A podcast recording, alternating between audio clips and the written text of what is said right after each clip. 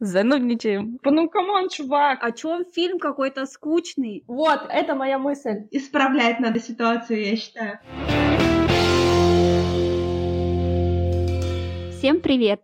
Это подкаст «Субъективная камера», в котором мы, девушки, страстно любящие кино, обсуждаем фильмы, делимся своими впечатлениями, ищем скрытые смыслы, рефлексируем и просто получаем удовольствие от наших онлайн-встреч. Меня зовут Настя. Меня Лена. Меня зовут Катя. Меня зовут Настя.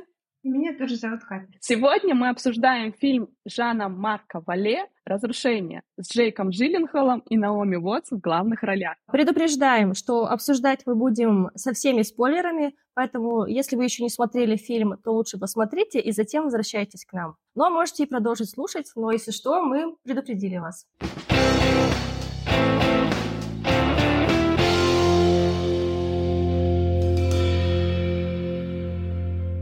Для начала я хотела очень быстренько, кратенько объяснить выбор фильма. Мне очень нравится фильм «Далласский клуб покупателей», и я сначала хотела на самом деле его вынести на обсуждение, но сомневалась, там не сильно ли тяжелое кино мы будем обсуждать. Потом решила зайти почитать информацию о фильме и заодно уточнить технические какие-то характеристики. Там увидела первый раз, кто снимал этот фильм. Каково же было мое удивление, когда я посмотрела фильмографию этого режиссера, и оказалось, что все работы, все фильмы, которые он снимал, они мне очень нравятся. Угу. Это логично. И мне кажется, что с 2013 э, года, начиная в течение трех лет, он снял три совершенно потрясающие картины. Да. Кстати, к слову, он еще снимал сериалы он снял три потрясающие картины, которые шли одна за другой. Это «Далласский клуб покупателей», фильм «Дикая» и последний фильм, который в этой тройке был и который, к сожалению, оказался последним фильмом этого режиссера, это фильм «Разрушение».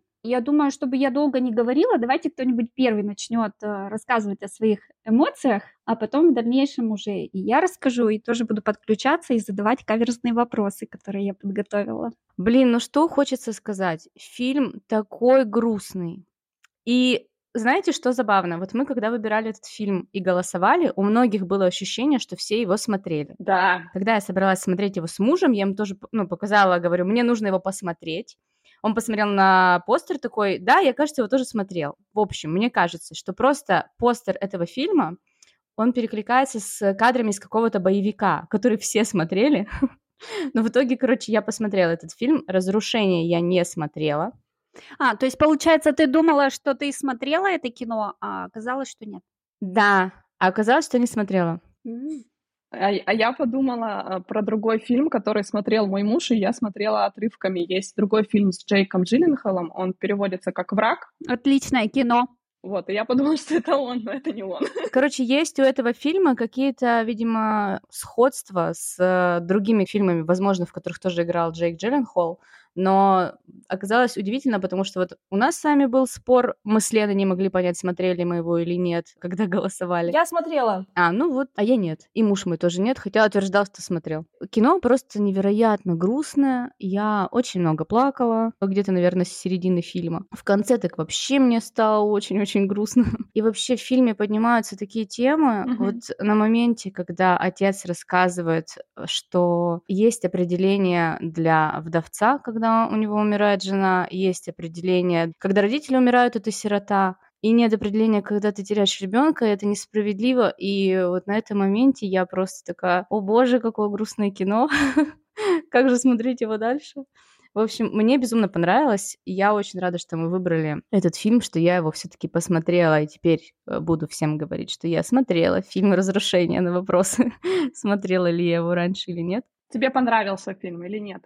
Да, мне очень понравился фильм, мне очень понравилась эта история, мне очень понравилось, как она рассказывалась, потому что это такой необычный прием, когда ты о героях узнаешь вот из этих писем, да, которые он пишет в никуда, вот в эту вендинговую компанию, и таким образом знакомится зритель постепенно с сюжетом, вообще с историей, с людьми. Мне очень понравилось от того, как он снят, в целом история. Мне кажется, это прям очень-очень здорово. Там, кстати, очень много классных фишек. Это территория Насти у нас всегда в эфирах, она рассказывает о всяких фишках монтажа, и там много всего. Мы на нее не заходим. Нет, нет, конечно, мы туда не пойдем. Настя нам все расскажет, но там правда много интересного. Я просто решила, что я сегодня попробую, ну, не одним блоком это давать вставляться куда-то, но пока, мне кажется, рано вставляться, поэтому если будет еще возможность, я вклинюсь. Мне фильм безумно понравился, я присоединяюсь к тому, что мне нравятся фильмы этого режиссера. Я смотрела не все, но «Дикую» смотрела, «Далский клуб покупателей» смотрела, «Большая маленькая ложь» смотрела, вот, еще не смотрела «Острые предметы», но он у меня в списке висит, ну и остальные фильмы.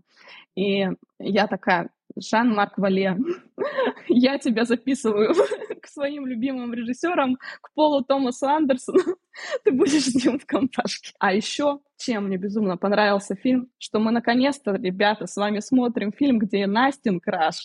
Понимаете, сколько можно смотреть на краши Лены и Кати? Джейк Джилленхол? Да, я люблю, мне нравится. Поддерживаю, красавчик. Ну, извините, у нас просто много крашей ничего не можем поделать. Помимо этого, мне фильм понравился тем, что мое отношение к герою, к Дэвису, оно на протяжении фильма менялось. То я думала, что типа, ну come on, чувак, ну что ты творишь? То такая, блин, и, возможно, ну и в конце, конечно, это просто я люблю. Ну, мне, мне понравился фильм, да. Слов не хватило.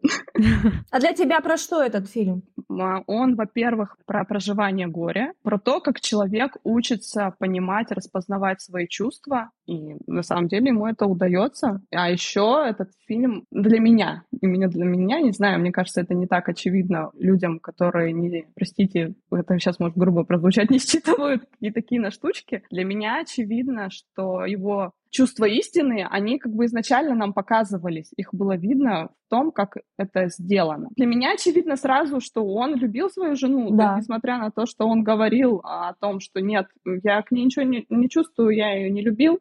То, как это показано, как все время возникает образ ее в его памяти, угу все возможные вставки, флешбеки, плюс вкрапление ее образа в предметы интерьера, да, это все для меня про это. Плюс то, как показано, как он проживает вот эту сцену, где ему сообщают, что она умерла. Там тихо, и воспоминания эти тоже на тишине. Туда не врывается звук из флешбека. И для меня это ну, состояние шока и потрясения. Вот Настя ответила уже на первый мой вопрос, который я вообще хотела всем задать по поводу того, что считаешь ли ты, что Дэвис любил свою жену. А, Настя, а как ты думаешь, почему он а, вот так вот э, отреагировал, ну, когда вот это с ним произошло, вот это ключевое действие? В моей жизненной парадигме люди могут по-разному реагировать. Для меня нормально, что он отреагировал так, состоянием шока, апатии. Плюс я понимаю по речи, которую он задвинул в письме, я понимаю, что это человек, который не особо-то прислушивался раньше к своим чувствам, жил на автомате неком, да. добился успеха финансового, не знаю, насколько это прям влияет, ну, допустим, влияет. И за счет этого особо не парился, жил на автомате. Ну да, он как будто бы жил без эмоций каких-то. Катя, ты что-то сказать хочешь? Я хочу задать вопрос. Вообще разрушение названия фильма и вот это его проживание горя через... Или не проживание горя, вот давайте на этот счет подискутируем, потому что это интересный момент, откуда у него взялась вот это желание все крушить, я так понимаю, от совета, который ему дал отец, что нужно все разобрать, и потом все станет ясно, как, что с этим делать. Mm-hmm. Что вы думаете на этот счет? Я, кстати, об этом хотела позанудничать в самом начале, но что-то как-то я упустила. Занудничаем. По поводу названия, опять по поводу перевода фильма. В оригинале фильм называется Demolition. Все-таки разрушение это deconstruction или deconstruction, как там правильно. А Demolition все-таки немножко для меня, мне кажется, несет какой-то другой смысл. Это обозначает снос. То, что мы и видели. Я вообще очень хочу начать начать говорить про этот фильм, потому что, возможно, то, что я вам расскажу, вам на часть вопросов ответит. Я очень рада, Катя, что ты сегодня присутствуешь с нами на встрече, потому что ты психолог, и я думаю, что ты там увидела очень много вещей, которые мы можем заподозрить, а ты уже нам точно подтвердишь, что это там есть про стадии переживания, видимо, и все такое. Или опровергнет. Фильм мне понравился очень сильно. По поводу перевода, вот разрушение и деконструкция, я вообще вам хочу сказать о том, что а, есть два вида агрессии. Есть агрессия, которая направлена на то, чтобы предмет, который вызывает агрессию, поменял форму, а есть а, такой вид агрессии, это как аннигиляционная агрессия, она направлена на уничтожение. Настя, это то, что ты говоришь близко к переводу, это то, что нужно уничтожить. И, допустим, если мы говорим о, а, работе с а, клиентом, у которого да, есть манипуляционная агрессия, если первую агрессию, которая хочет что-то изменить, там, да, как-то поменять, это можно проговаривать, это, я не знаю, можно там побить подушку, да, и с этим справиться. А если человек испытывает аннигиляционную агрессию, если он ее не будет направлять наружу, он будет ее направлять внутрь себя. И это как раз та агрессия, когда нужно что-то рушить, когда нужно что-то крушить, когда нужно что-то ломать. А я перевод не смотрела, и круто, что ты об этом говоришь, потому что это правда про такой вид агрессии. Внутри ее носить просто вот невозможно. И даже в кабинете бывает сидишь, и я понимаю, что человека именно такая, именно этот вид агрессии он переживает. Это, знаете, на лице лицо мертвого человека. Это так переживается очень страшно. Для меня этот фильм, правда, про переживание горя, про горевание, причем еще он очень четко отражен, потому что на самом деле первая стадия проживания горя – это шок. Это как раз вот эти его какие-то, как кажется, на первый взгляд, совершенно неадекватные поступки, да, когда он пришел на работу, он взялся за работу с каким-то договором, и правда, зачастую окружающие вообще не знают, что ожидать от человека. Они думают, что он должен горевать, а он просто вот заморожен. Здесь присутствует и недопонимание, и отвержение, и угу. закрадывается мысль, что ах, какой он муж, а, возможно, он ее не любил. А на самом деле просто для него эта потеря, для него эти переживания настолько непереносимы, что все, что делает его психика в данный момент, она просто замораживается. Но это такая очень-очень большая анестезия. Правда, понравилось mm это, потому что это то, как на самом деле происходит. Вспомните, как он, когда он пришел к врачу, mm говорит, я ничего не чувствую да, у меня вот здесь онемение. Это опять-таки про то, что ощущение, чувства человека ну, заморожены. Да. Заморожено, он там просто заморозился, иначе ничего не скажешь. Потом, знаете, мне очень понравились моменты разговоров, как он зацепился за это, да, чтобы доставать из себя это переживание, это горе, вот это просто пачка M&M's за которую он заплатил, и не смог ее получить, и как он зацепился за это, и как он начал говорить. Потом, когда он эту же девушку увидел в метро, да, и начал говорить. И это тоже про то, как важно бывает для человека просто, чтобы его выслушали. Mm-hmm. Неважно кто, неважно как, просто он не может это держать в себе. Мне этот момент очень понравился. И мне понравилось, что главный герой, как он слышит себя, да, разобрать всю свою боль, все свои переживания, он выливает вот в это разрушение, вот в этот разбор. И, знаете, у меня в какой-то момент, если вот отталкиваться да, от метафоры, что он заморожен, когда он вот молотком крушил это все, у меня, знаете, была, у меня почему-то такая метафора в голове возникла, как будто бы он разбивает лед. Да, да, да. Там, помните, может быть, на столе вот эта каменная плита, да, что как будто бы он этот лед разрушает, чтобы там ожить. И получается, что в процессе всего этого разрушения, всю эту боль, он выплескивает так, он таким образом оживает. Да, мне кажется, что даже вот этот момент оживания в нем, он ведь до этого вел такой образ жизни, он реально как замерзший был вообще. И первый момент, когда в нем наконец-то эмоции по-настоящему просыпаются, понятно, это вот письмо он пишет, но важный вот этот, у меня аж прям до мурашек был этот момент, когда он дергает стоп-кран, угу. то есть он первое что-то делает, что в его парадигме вообще никогда не существовало. Угу. Да, и вы знаете, я даже просто, я помню, когда он с э, женой едет в машине, он весь вот такой прилизанный, меня он вообще раздражал, но он такой был не настоящий, а в процессе сменил штаны, вот эти его рубашки просто, подтяжки, я там вообще им просто вот любовалась, думаю, господи, какой он красавчик. Джек Джилленхол. Но штаны были великоваты, к слову сказать. Неважно. Прям свободные. Нормально. Да, чертовски сексуальный. Чертовски сексуальные штаны. А когда он танцует, сколько там жизни вообще в этом всем. Да. Когда он пришел на совещание к ним, и он а, отца своей жены такой раз поцеловал его такую макушку, раз сел. Это правда классно, и это правда про то, как человек в горе может прийти в таком коконе, и в процессе оживания, ну правда, может меняться мимика, проявление. Для меня он в конце очень живой. И когда он побежал в конце стартанул, вот правда для меня очень жизненно, очень по-настоящему. И правда, поскольку вижу и знаю те процессы, которые происходят, они в фильме отражены. В общем, я в восторге. Главный герой мне нравится. И штаны его большеватые нравятся мне тоже. Это здорово, на самом деле, что он так э, оживился, но очень грустно, что именно вот такое событие послужило триггером к тому, чтобы он оживился. Вот интересно, в жизни что-то может тебя пробудить, чтобы ты также при жизни, не лишаясь чего-то очень дорогого в жизни, э, понял, что ты живешь на заморозке и тебе надо встрепенуться. Какой, Катя, вопрос? Ты знаешь, вот на второй вопрос я не возьмусь ответить, но на первый вопрос я в какой-то момент подумала о том, что, возможно, смерть жены — это лучшее, что могло с ним произойти в жизни. Да, вот, это моя мысль. Круто. Ну давай, Лен, развивай. А то я тоже могу сказать, это моя мысль. Нет, я могу ее, я могу ее развить дальше. Давай, доказывай. Начну с того, что я этот фильм э, действительно смотрела уже. Я смотрела его 4 года назад и смотрела по настоянию своего парня. Он его до этого посмотрел, и он сказал, давай посмотрим крутой фильм. Мы его посмотрели, и я такая, чё?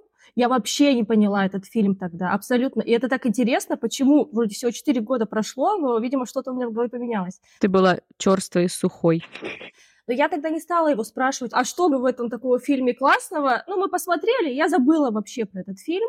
То есть я сейчас его смотрела как в первый раз, но я все равно помню, что я смотрела, потому что я помню Джейка Джейнхола, который все крушит вокруг э, свой дом. Это я помню, ну и название помню. Но в этот раз фильм мне очень понравился, и я вчера прям долго сидела, думала. И для меня этот фильм про разрушение своей ложной жизни, которая построена не на твоих истинных желаниях. Угу.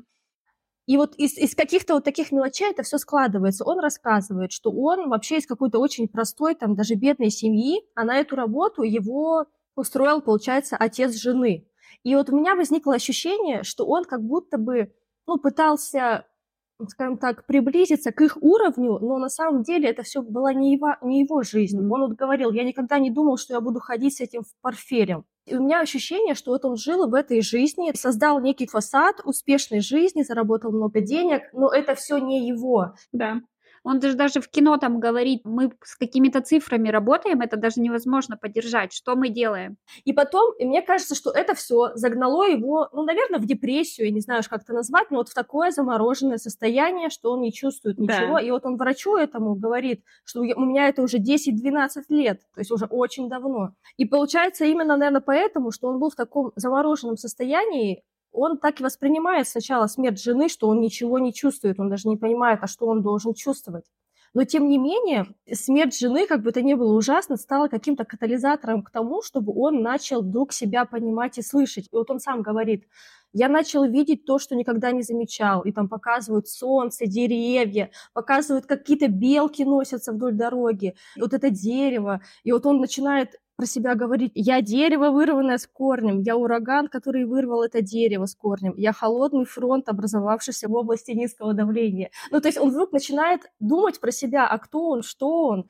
Там вот отец ему, не отец, а тесть, да? Да. Говорит ему, что чтобы сердце вылечить, его нужно как машину разобрать. Угу. И собрать. И вот он сначала начинает, да, вот эти вещи, сначала что он у нас там, холодильник разобрал, который тек, потом какие-то компьютеры начал разбирать на работе. Все, что ломалось, потому что где ошибка выдавалась и барахлила, он все это начал разбирать. Это как бы такая метафора, что я сломан, да. и как будто бы ему нужно самого себя разобрать и посмотреть, а я из чего состою, что у меня внутри.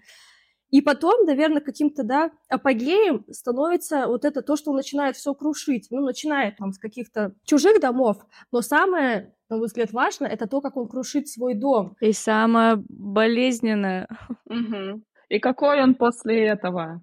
Он же потом на, на ступеньках-то сидит, ему Крис делает улыбочку. Да. Что типа ты улыбайся, а он опустошение, я думаю, в этот момент чувствует. Потому что это все вышло. И вот ему говорит Карен, какой там у вас классный дом, техника, он говорит, я ненавижу этот дом, это все мишура. Я вообще, когда фильм начался и показали их дом, я обратила внимание, что он какой-то неживой, он какой-то слишком белый, mm-hmm. там все какое-то как в больничной палате, и вот у меня возникло ощущение без души. Для меня то, что вот он разрушает этот дом, он, грубо говоря, разрушает вот эту свою ложную, созданную, но не его, не из его истинных желаний жизни. Вот этот фасад, эту мишуру он разрушает, и где-то вскоре после этого Он еще до этого разрушения где-то плачет, но тут он уже даже может плакать искренне, он понимает, что да нет, вообще-то жену он любил. В общем, у него какие-то вот эти чувства наконец-то начинаются. Он оттаивает, да, он разрушает это все, он оттаивает, обретает себя, наверное, истинного. И вот эта сцена в конце, где он бежит... Да, мечта. И обгоняет такой детей, она же перекликается с его воспоминаниями о детстве. С детства, да. Да, он говорил, что я мечтал там всех э, обогнать. И вот он обгоняет, и как будто бы он возвращается туда, в свое детство, где он был еще таким... Только все начинается, да? Да, где он не был вот таким замороженным, он был еще ребенком, и вот он выполняет какую-то свою такую детскую мечту, и в этом есть какая-то надежда, что вот он вернулся к себе истинному, чтобы... Заново цикл запустить, да? Да, да, чтобы начать жизнь уже так, как он хочет. Это очень горько, что катализатором этого стала трагедия, да, смерть жены. Но я действительно, вот эта мысль, кто ее сказал, что это лучшее, что с ним могло произойти? Катя. Катя, вот, я надеюсь, измени, изменит его жизнь к лучшему. Угу. Такой психотерапевтичный фильм, я бы сказала. И там в конце Крис мальчик пишет ему письмо, когда вот он его вызывает посмотреть на взрыв этих домов. Да, на снос. И он ему пишет, несмотря на то, что мне набили зад, быть самим собой — это хорошо. Мгм. Это же тоже такая перекличка с тем, что нужно быть самим собой, а он все эти годы, он не был самим собой, он заморозился и жил в каком-то мире, которым ему не соответствует. М- можно я скажу вот пару слов в продолжении Лениной мысли? Вот мы говорим о том, что в его жизни ничего не могло его пробудить, но у нас в фильме есть потрясающие два еще героя. Это Карен и ее сын Крис, которые тоже заморожены. Но при этом они ему помогли. Да и он им, возможно, помог в какой-то степени. Они все друг другу помогают. А мне, наоборот, кажется, что они совсем не замороженные. Ну, Карен, она живет с мужчиной, которого она не любит, и она это тоже не осознает в какой-то момент. То есть это вынужденная какая-то мера, потому что нашелся удобный мужчина, с которым она вот вроде живет, но любви-то нет особой большой. Ну да, И вот именно письма, мне кажется, главного героя заставляют ее тоже поразмышлять, порефлексировать. Она приходит к выводу, что да, возможно, она живет тоже в какой-то заморозке. да. И она бросает его в итоге, этого своего руководителя. А Крис решает быть самим собой, и несмотря на то, что там его побили за его проявление, скажем так, естества. А какой классный был разговор между ними, когда они про мат говорили. Мгм. И Я так посмеялась вообще. Да, да, я тоже смеялась на этом моменте. Нахрен. Ну это да, это какая-то такая драмеди немного, потому что есть, есть моменты смешные. Так, девочки, Настя и Катя еще хотели что-то сказать. Я хотела сказать вдогонку в подтверждение Лениных слов, именно визуальный киноприем, который использован и подтверждает, что Дэвис жил не своей жизнью. Когда он врывался на собеседование со студентами, после этого у них состоялся разговор с Филом, с его тестем. И потом там стеклянная стена, и Дэвис прислоняется к ней спиной, отражается в этом стекле, и в это, в это отражение уходит его тесть как раз символ того, что есть два мира, там, где была его жизнь, его личные желания, и где был другой он с навязанными желаниями и с навязанными целями. Очень интересно. Лена не договорила про фразу про чемоданы, да, он это сравнил с завтраками в школе, когда тоже за тебя часто решали. Тебе готовили завтрак, давали его, и ты с этим шел, с тем, что тебе кто-то другой дал. Да, да, да. И так и он ходит с этим портфелем, делая то, что он не хочет. Просто мне это очень все отзывается, капец, в мой период сейчасшней жизни. Поэтому вот это для меня главное, то, что я увидела в фильме, Мгм. а даже не то, что он горюет по жене. Это тоже, но это причина развернувшихся всех остальных метаморфоз. Вы знаете, я хочу добавить по поводу смысла жизни его, не его. А, Я сейчас подумала о том, как заканчивается, даже не как фильм заканчивается, а после смерти жены отец создает этот фон, а он после смерти жены ремонтирует эту карусель, и в карусели сколько там много жизни, сколько веселья. Мгм, да, да. И, кстати, к слову о фонде. Какие вот стипендиаты, да, Отвратительные, да. засранцы. Нам же показывают вот этого... Хочется просто леща ему дать, а не стипендию. Простите. Да, и заметили, насколько эмоционально включен отец в эту историю с фондом. Его очень волнует, чтобы там были престижные стипендиаты, чтобы деньги, там финансы и все остальное, но при этом он плакал и весь такой как будто бы любит свою дочь. При этом главный герой, который изначально очень нестандартно вроде бы отреагировал на все, как он проживает это и делает наконец-то что-то своими руками. Ведь э, он в начале фильма как раз на этом заостряет свое внимание, что он непонятно чем занимается и не может это подержать в руках, а в конце он делает максимально включенно, эмоционально важное дело. Угу. И он видит, как оно приносит радость тут же. Да, и как будто эта карусель, она намного больше радости и счастья принесет, нежели вот эта стипендия несчастная, которая будет вот таких засранцев давать им э, билет в жизнь. Обратили внимание, для кого карусель и почему? Да, для детей с э, особенностями, да, с которыми работала жена. Да, да. Девочки, у меня вопрос. Кто понял, а, что за машина его преследовала? Я не поняла. Я поняла. Расскажи. Я обманулась. я не понимала, что это за машина, и когда этот парень из машины на кладбище пришел, я такая так же, как герой Джейка Джилленхола, ты любовник. А. И просто мир рухнул. А, это был Майк, который сбил. Тот человек, который убил его жену, да. А, вот оно что. Ой, боже, как его было жалко. Я вот на этом моменте тоже так рыдала, потому что это так тяжело. Сколько можешь рыдать? У меня безграничный запас слез, Лен. Как и список крашей безграничен. Мне кажется, он такой настоящий был в этот момент. Ну, в смысле, что такое ощущение, что вот он полностью растаял. Угу. Все да. старое рухнуло, и вот он настоящий первый, и вот такие серьезные слезы. Помните, он в зеркале перед э, церемонией прощания пытался расплакаться, и у него не получалось. Да, да. И тут просто тот момент, когда он не то, что себя заставлял, это было то, что он по-настоящему чувствовал, и тут не нужно было себя заставлять плакать, угу. слезы были абсолютно искренние. И вот мне кажется, в этот момент он прям максимально прочувствовал вот эту вот боль, которую он вначале не мог прочувствовать еще. Вы уже молчинки вообще все сказали. Мне так нравится, что мы такой фильм выбрали глубокий для просмотра, и рада, что я его до этого не смотрела. Да, фильм классный, спасибо. В общем, у меня столько мыслей. Конечно, этот фильм, на первый взгляд, если его можно посмотреть, ну, не вдаваться в подробности, то он может вот так параллельно пройти. Четыре года назад я так и посмотрела этот фильм. Когда Лена была сухой и черстой он прошел мимо. Просто это фильм, который нужно рефлексировать, потому что я видела отзывы вот эти любимые наши, где фильм говно. Да-да-да. О чем фильм какой-то скучный? Кучу всего напихали, ничего не понятно. Ох уж эти любители. Да-да-да. Мы такие снобы. Пусть все знают. Я его начала смотреть, когда я тоже не сразу включилась, но сейчас я понимаю, что Возможно, это, наверное, даже самый глубокий фильм из всех фильмов, которые и, и сериалов, которые снял этот режиссер. Настя, а можно я зацеплюсь за про не сразу включилась? Что, что это значит?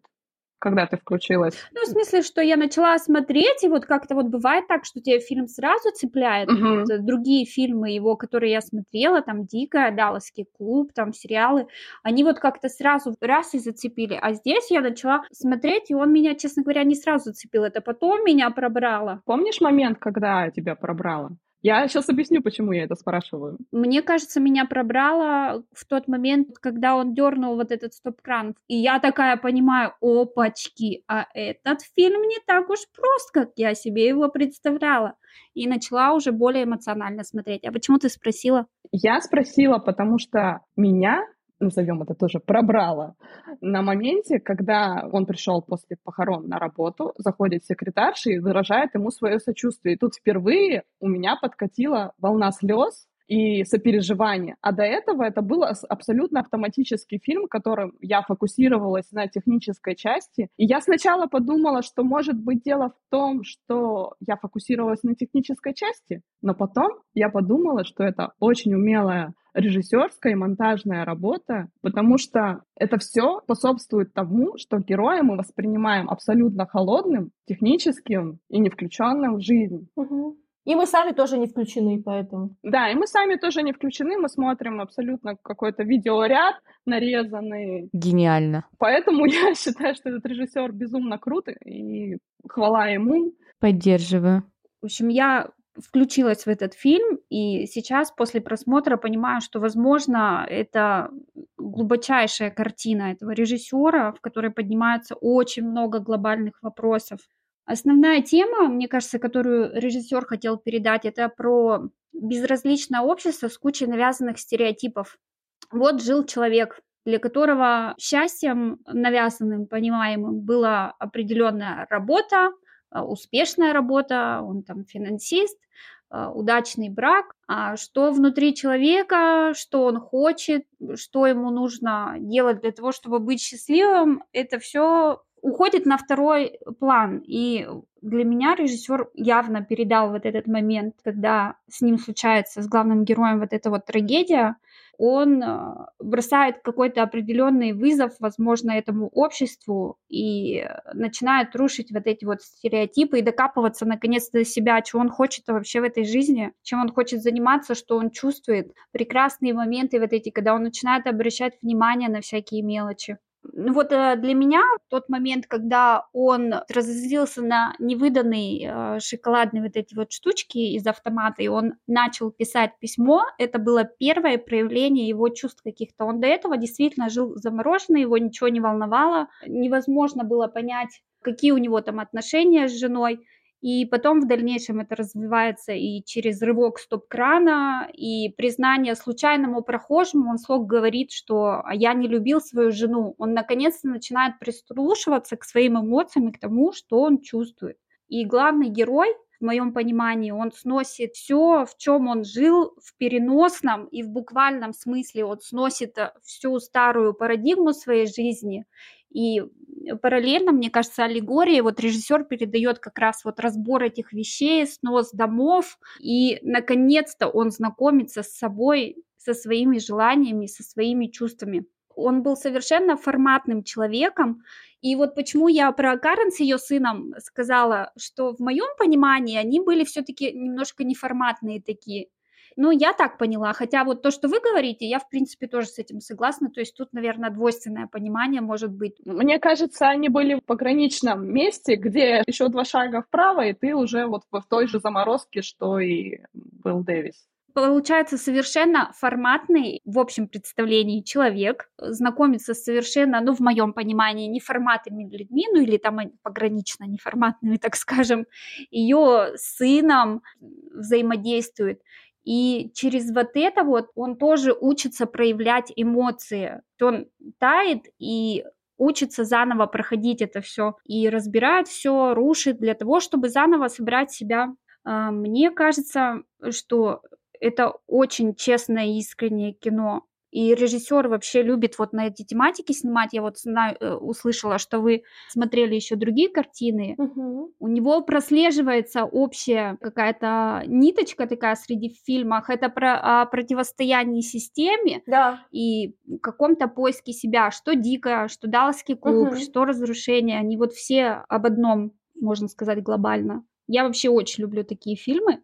Несмотря на тяжесть сюжета, это действительно грустный фильм очень часто хочется плакать. Для меня это в каком-то роде оказалось мотивирующим кино. Сейчас попытаюсь объяснить. Так и есть. Я вот тоже хочу пару слов сказать на этот счет.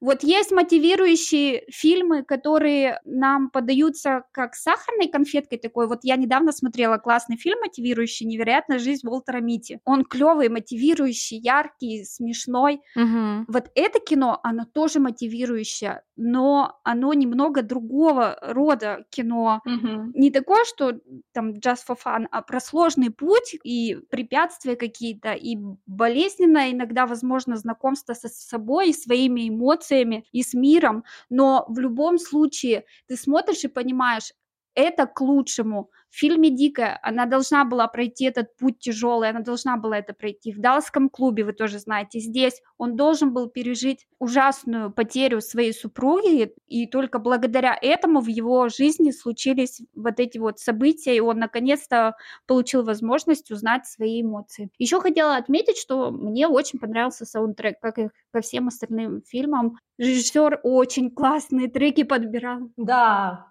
вы пользуетесь моими наставлениями и смотрите титры в этом плане? Да, я досмотрела до конца. Он в конце представился. Да.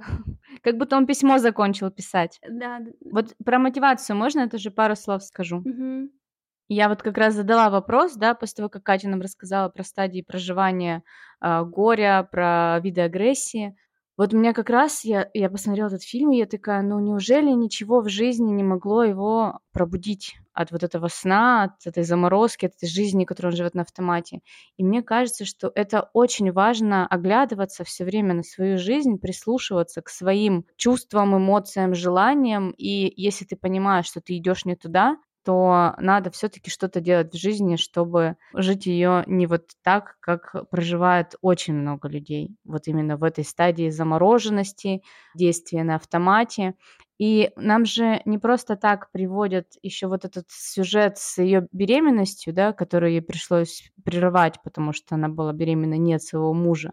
И, соответственно, она тоже была несчастлива в этом браке, потому что вот муж на заморозке не обращал на нее внимания, не видел там вот эти записочки, которые она ему оставляла. То есть она тоже очень нуждалась в этой любви, во внимании, ей этого не хватало, она это, это вот искала где-то на стороне. И поэтому вот для меня вот мотивация заключается в том, что надо все время, все время прислушиваться к себе, к своим близким, смотреть на своих близких, не знаю, дарить им внимание. Еще хотела добавить вот то, что я говорила до этого, подумала, что, может быть, что-то можно не так понять. Я хотела акцентировать внимание на том, что путь к счастью это не всегда вот должен быть такой болезненный, а то можно с моего текста, там, который спич я зачитала, подумать, что только через сложности можно чего-то достичь. Нет, это как как сказать, бывает вот так. Вообще, конечно, было бы здорово, если бы с главным героем не произошли эти события, и он бы сам начал как-то постепенно просыпаться, обращать внимание на какие-то мелочи в своей жизни, видеть свою жену. Вот, кстати, отвечая на свой собственный вопрос, любил ли он свою жену, он любил, но он не знал этого. Да, наверное. Если вот четко сказать, не любил, но не потому, что он такой плохой там или еще что-то, а просто возможно, что он не умел не мог, у него не было возможности проявить свои эмоции. Угу. Да, я тоже считаю, что жену он все-таки любил. И вообще, я бы хотела сказать в продолжении твоей мысли, что для меня это все-таки фильм скорее позитивный. При всей его тяжести, этот конец светлый, он дает надежду. И вот это название фильма, ну, я не буду уже даваться подробности перевода, возьмем слово «разрушение». Для меня разрушение здесь в хорошем ключе. Не разрушение жизни и крах всему, а наоборот, разрушение всего плохого, и идешь дальше вперед. Ну да, вот как снос. Снос здания, и на этом месте будет возведено новое.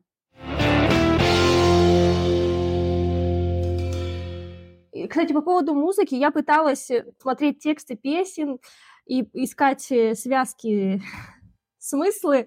Не совсем у меня получилось, но... А там это не работает, да. Ну, там не сильно это работает, у него больше, ну, звуково. Да, но немножко есть. Ну, немножко есть, немножко есть. В частности, вот, допустим, момент, он там разбирает себя что-то в офисе, и помните, он еще после этого приходит на совещание и спрашивает коллег, а что вы думаете про песню? Песня Crazy on You? Да-да. Да-да-да. Вот, а затем после этого он идет искать Карен. То есть это как раз тот момент, когда он захвачен мыслью, а что, что, за, что это за Карен такая, и он ее ходит ищет. И, а песня Crazy New, то есть помешался на тебе, схожу от тебя с ума, ну что-то вот такое. Там же другой еще смысл у этой песни, там же еще про как раз установки и э, лживость мира. Да. Когда вы рожаете кучу детей, но говорите, что вы слишком молоды, и надо все типа успевать, надо сейчас рожать детей, хотя это не так, это тебе установлено, это безответственное поведение, скорее наоборот. Да. То есть э, очень даже, мне кажется, подходит эта песня под все, что происходит. Это да. А какой классный трек, под который он танцует, мистер Биг. Я себе все закачала, вообще кайфую который день. Потом еще песня, когда он рушит дом.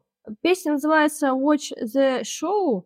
Она такая, знаете, про что? Так, ну, немножечко можно смысл связать. Человек, который 30 лет проработал где-то на телевидении за камерой, он сидел там, занимался монтажом, вставлял смех где надо, еще что-то там вставлял в видео. И он говорит, что я занимался 30 лет какой-то фигней, простите. А в итоге он каким-то образом захватывает этот канал и выходит в эфир и начинает всем людям вещать. Угу. И он говорит, послушайте меня, вот я 30 лет пустую провел. Немножко можно связать тоже про то, что человек занимался долгие годы не тем, чем надо.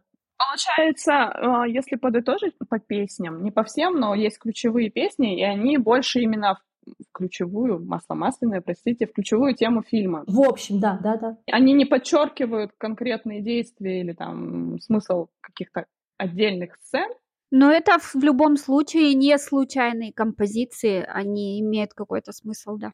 Не случайные, да. И они очень классные, я тоже, мне они прям все понравились. Там еще в финале играет песня, называется Property Line. Я смотрела перевод, он такой какой-то, знаете, разрозненный, отдельные мысли, не связанные друг с другом, и я не смогла их связать воедино, чтобы что-то mm-hmm. вам сейчас рассказать. Но сам трек классный, мне он очень понравился тоже. А Ноктюрн Шопена, Ноктюрн как закольцован. То есть он а, в начале и потом ближе к концу, когда с Крисом беда случается. Да, да, да. Закольцованность и совершенно разные реакции. Уже видно, что изменилось. А еще мне понравилась песня на моменте, когда вот он вспоминает жену, господи, я забыла, как называется, Шарльза Азнавура. Там текст вообще в этой песне про то, как человек вспоминает свою молодость и свои отношения с женщиной, когда они были молоды, там в Париже они гуляли, там любили друг друга, все у них здорово, классно, а он спустя годы это вспоминает. Эта музыка, она накладывается в фильме вот как раз, когда карусель, и он вспоминает свою жену, моменты, когда он с Карен, они носятся по пляжу такие радостные, да. счастливые, как дети. Музыка очень классная. Можно я задам вопросы непонятные? Да. Давай. Вопрос э, с укусом непарного шелкопряда. Вопрос. Это такая, я так понимаю, аллегория, да? Ну, то есть рассказать, что вот у него нет части сердца, и он заморожен, поэтому ничего не чувствует. Или как вы это понимаете? Ну, это же не может быть в действительности, чтобы тебя в сердце укусил шелкопряд. Да ну нет, конечно. Это ж сон ему снится. А почему сон? Вот я не могу понять, почему ты решила, что это сон? Как это видно? Я не увидела, что это сон. Потому что очевидно, что у него сердце целое. Я не знаю. Это умелая монтажная работа, но это явно сон, это явно ему снится. Он просыпается в следующем кадре, у него будильник, он просыпается. Нет, он не просыпается в следующем кадре, ладно. Я просто вчера это проверяла. Я поняла, что ему это как будто бы показалось, он как будто куда-то провалился. Но про шелкопряда вспомните, когда отец к нему приезжает и начинает поливать.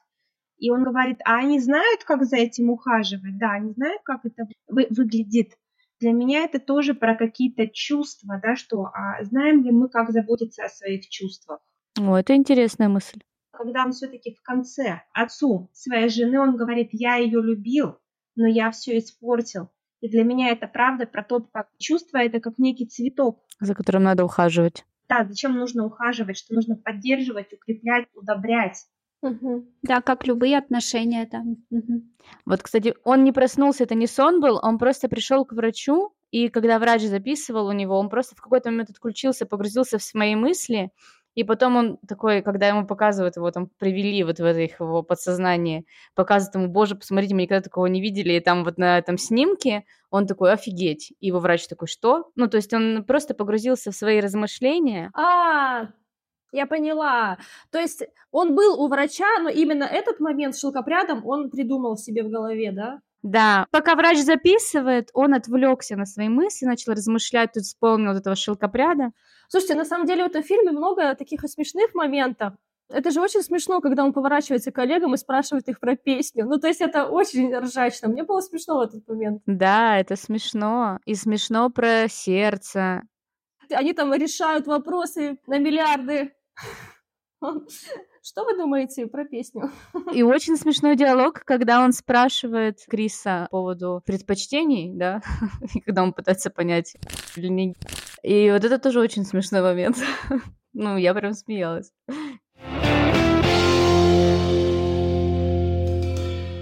Настя, ну что, поговорим про технические моменты? Ты готова? Да, мы поговорим, мы поговорим немножко сжато, но чуть шире, когда я вообще ничего не, не делаю.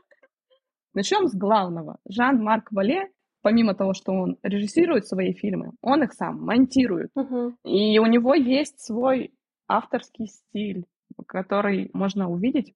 Не, не могу сказать про все его работы, но это есть и в сериалах «Острые предметы», и «Большая маленькая ложь», та же схема работает. Он использует ручную камеру, то есть у него съемка с, с плеча, использует нелинейный монтаж, о чем мы говорили, когда все постепенно раскрывается через вставки, флешбеки, грубо говоря, это может показаться, что это какая-то мешанина. Но у него это все очень умелая мешанина. То есть он использует флешбеки, использует скачки из одной реальности в другую. То есть нам одновременно показывают Джейка Джилленхола, который пишет письмо, например, и Карен, которая читает это в ванной. Вообще это мой любимый момент угу. технический в фильме, когда произошел вот этот скачок звуковой одновременный, когда они вместе читают, момент, когда а, в письме Дэвис излагает, что «а я понял, что это ты со мной в, поезде ехала». Закадровый голос он тоже везде любит использовать.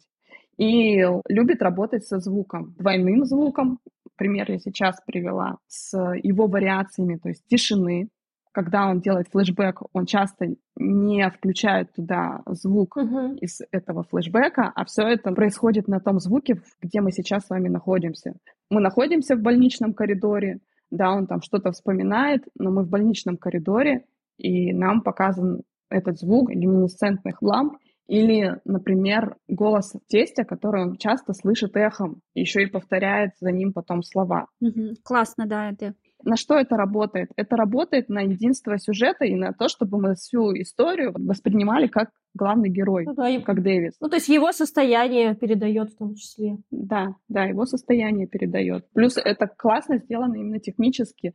И в чем мне было сложно. Фильм идет час сорок. Мы уже как-то, Настя мне предлагала Нолана разобрать. Нолан идет по три часа, час сорок. Я реально вчера с 12 до двух ночи сидела, и я не доразбирала, потому что ну, очень много всего, и очень много всего не просто так. Все умело использовано. Последний прием который, собственно, перекликается с нелинейным монтажом и с э, закадровым голосом, это визуализация мыслей. То есть закадровый голос озвучивает, а картинка нам показывает, что он думает что он вспоминает, с чем он ассоциируется. Например, я не знаю, откуда взялась фраза «не мое кресло, не мое дело». Это какой-то вообще, оказывается, мультик или передача, которая шла фоном на вечеринке, где они познакомились, да. Угу. Я хотела еще немножко рассказать про сцены, которые мне сильно в душу запали.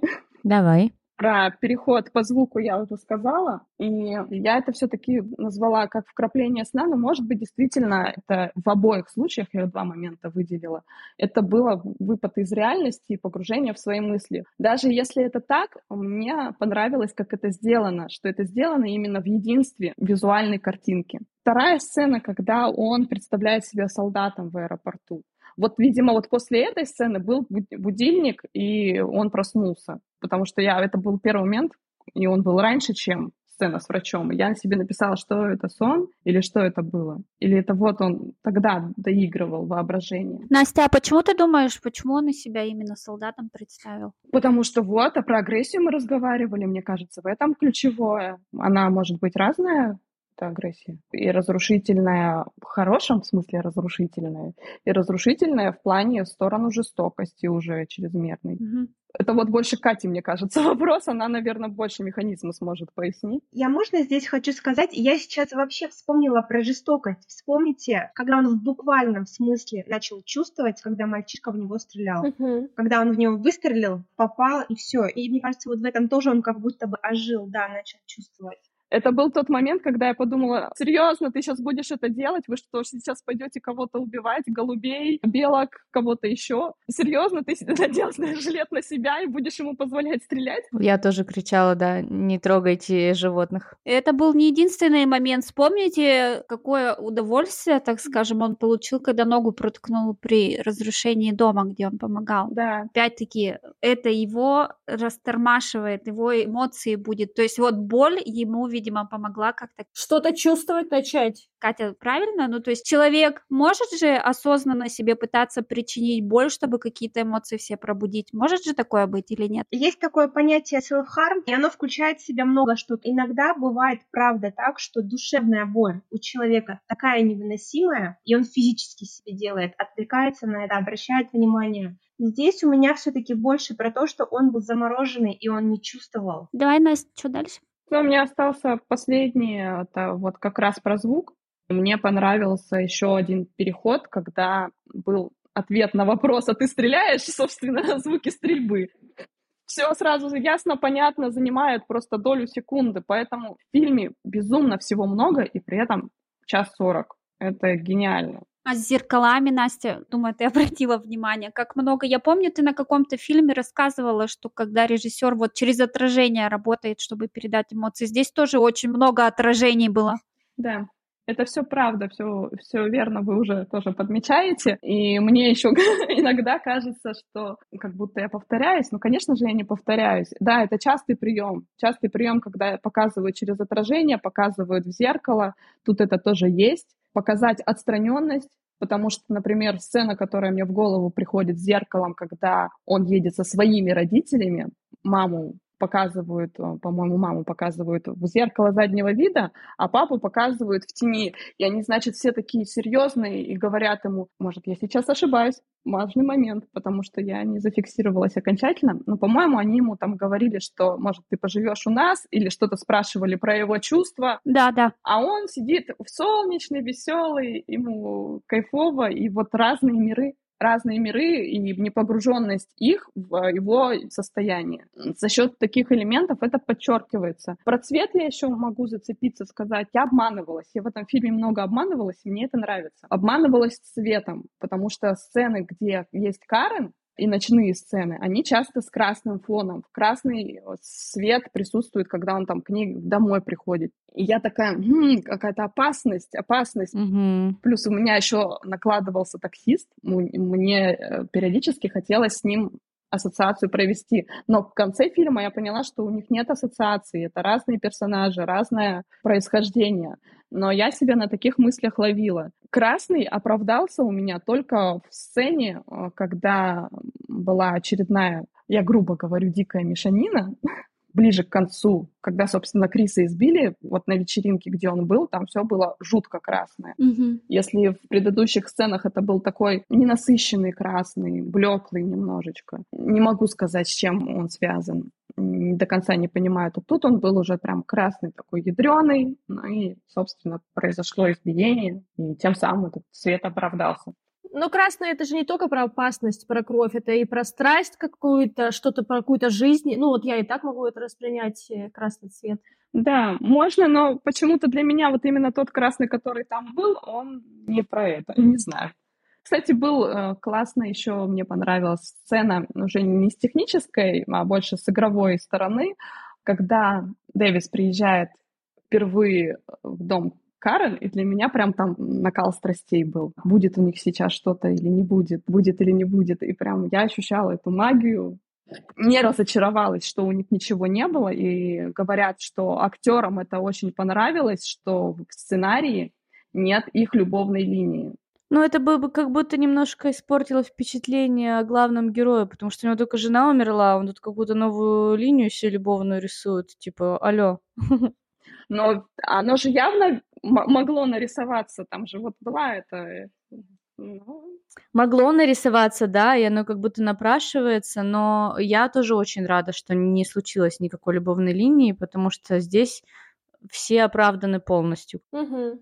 Мне кажется, там и невозможно была бы какая-то любовная линия, потому что э, этот человек еще не узнал себя на тот момент, когда он познакомился, да.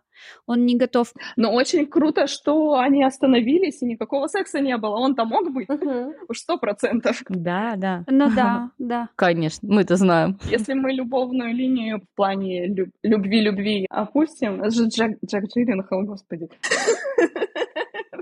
Мне, мне кажется, что через э, это знакомство с этой э, женщиной о- он, возможно, учился, общаясь с ней, проявлять какие-то эмоции, которые он не успел проявить со своей женой. Бегать, носиться, разговаривать всю ночь. Вот я так это увидела.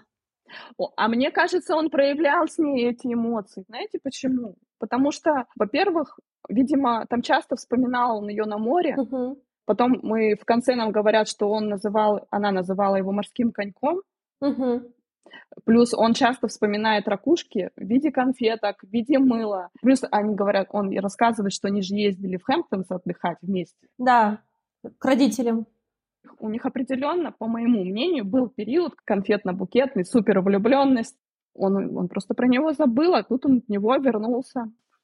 А я знаете, что хочу сказать? Посмотрите, я так просто сейчас, знаете, такое многоточие, я думаю, чем бы, ну, как бы их история могла развиваться дальше. Я вспомнила такую историю, что он рассказывал, как у них с женой началось, э, что она считала его сексуальным, и три часа спустя после знакомства они занимались сексом.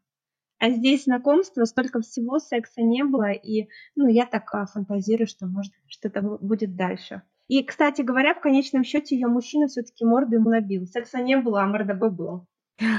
Несправедливо. Исправлять надо ситуацию, я считаю. Люда, у нас отмена. Кто там, Галя? Не помню.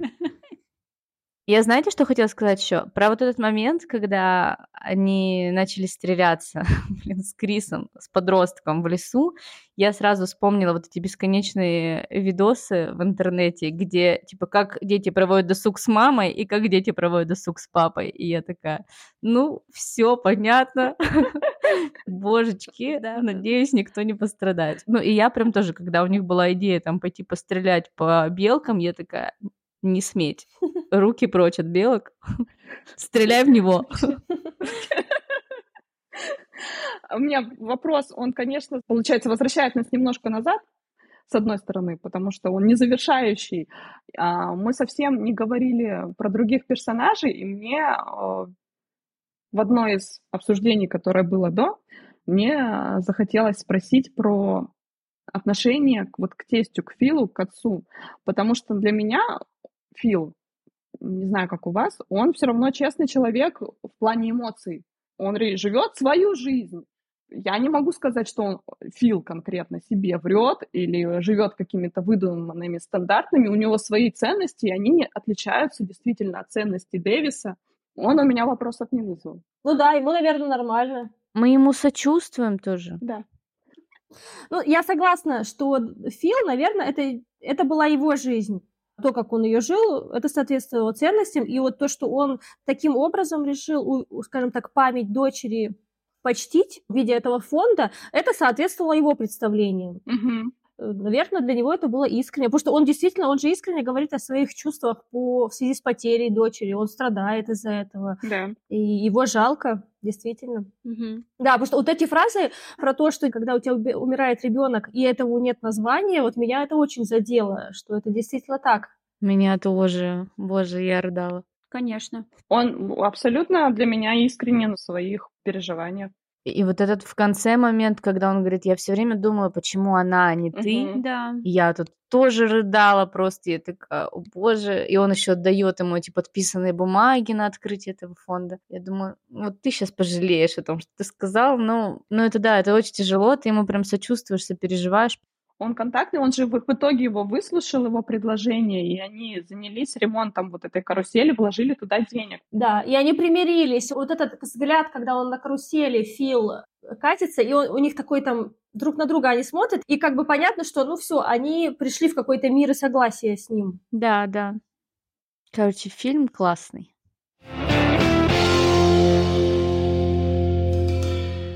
Всем спасибо за внимание. За то, что были с нами. А, Обязательно смотри, посмотрите это кино, оно глубокое, интересное и заставляет задуматься.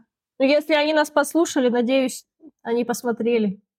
Да. Всем пока, до новых встреч. Всем спасибо. И не забывайте надевать бронежилет, если решите, что вас надо кому-то стрелять. Если решите провести, да, с ребенком время в лесу. Бронежилет всегда надо иметь. Жестоко, но это жизнь.